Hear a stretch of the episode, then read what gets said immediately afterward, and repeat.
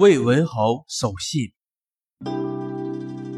魏文侯与渔人期猎，明日会天疾风，左右之。文侯不听，曰：“不可以，风疾之故而失信，吾不为也。”虽自居车往，犯风而罢于人。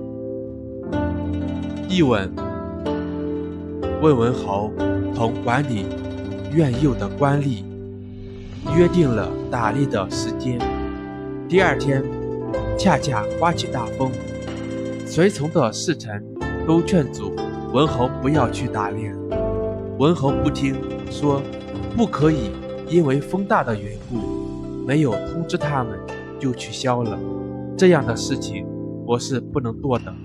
于是自己驾着马车，顶着大风赶去。